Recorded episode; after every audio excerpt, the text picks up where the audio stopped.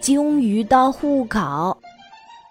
老黄鱼在给鱼儿们登记户口，带鱼、飞鱼、剑鱼、黄鱼都登记过了。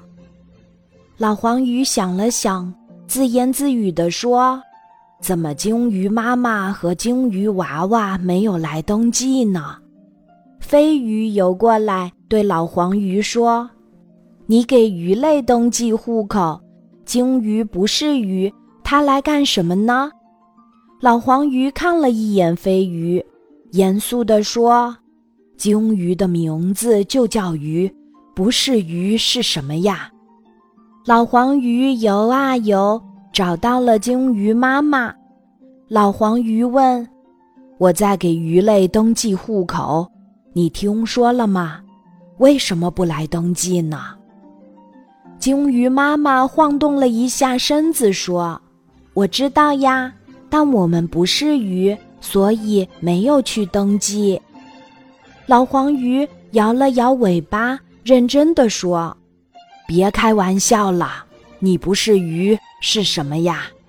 鲸鱼妈妈指着自己光溜溜的身体说：“你们鱼。”一般都有鳞片，我没有鳞片。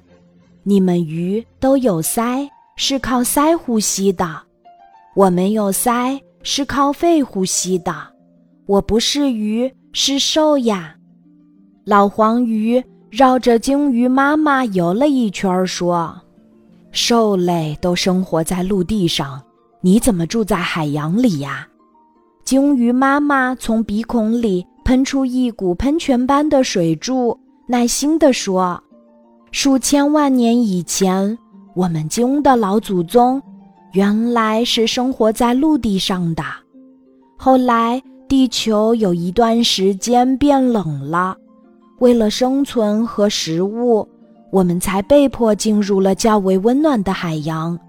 经过千万年的变化，才成了现在的模样。”老黄鱼点着头说：“哦，原来是这样啊！”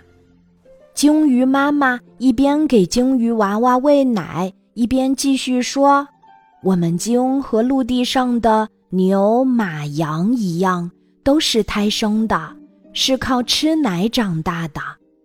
你看，我的小宝宝一生下来就是个大个子，一次要吃一百多斤奶呢。”老黄鱼找到飞鱼认了错，后来他一边虚心向大家学习，一边认真工作。